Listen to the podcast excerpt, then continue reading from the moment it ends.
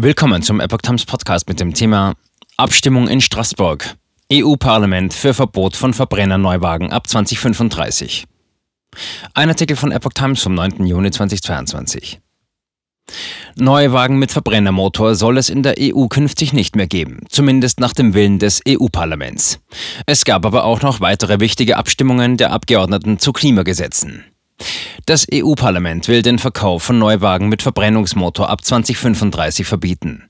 Eine Mehrheit der Abgeordneten stimmt am Mittwoch in Straßburg dafür, dass Hersteller ab Mitte des nächsten Jahrzehnts nur noch Autos und Transporter auf den Markt bringen dürfen, die keine klimaschädlichen Treibhausgase ausstoßen.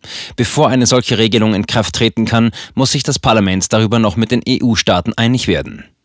Ende des Monats wollen die Mitgliedstaaten ihre Position zu einem Verkaufsverbot für Benzin- und Dieselautos festlegen. Danach müssten beide EU-Institutionen einen Kompromiss finden, damit die Vorgabe in Kraft treten kann. Nach der Abstimmung sagte der deutsche Grünen-Abgeordnete Michael Bloss am Mittwoch, damit haben wir uns für die Zukunft des Automobilstandorts Europa entschieden. Künftig würden die besten Elektroautos und neuesten Batterien aus Europa kommen. Ganz anders sieht das sein CDU-Amtskollege Jens Giesecke. Grüne, Liberale und Sozialdemokraten setzen leider lieber alles auf die Karte Elektromobilität. Er fürchtet nach eigenen Worten um die Wettbewerbsfähigkeit Europas und zahlreiche Arbeitsplätze. VDA Entscheidung gegen Bürger und Markt. Der Verband der Automobilindustrie, VDA, hat die Entscheidung des EU-Parlaments zum Aus des Verbrennungsmotors als zu früh kritisiert. Dies sei eine Entscheidung gegen die Bürger, gegen den Markt, gegen Innovation und gegen moderne Technologien, erklärte Verbandspräsidentin Hildegard Müller am Mittwochabend. Das Votum der Abgeordneten wolle nicht wahrhaben, dass es in weiten Teilen Europas keine ausreichende Ladeinfrastruktur gibt.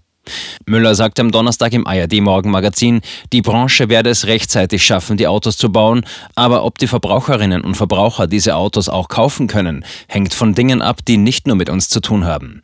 Die Ladeinfrastruktur sei schon in Deutschland unzureichend ausgebaut und in Europa sehe es noch schlimmer aus. Vor allem in ländlichen Regionen fragten sich viele Leute, wie das gelingen solle.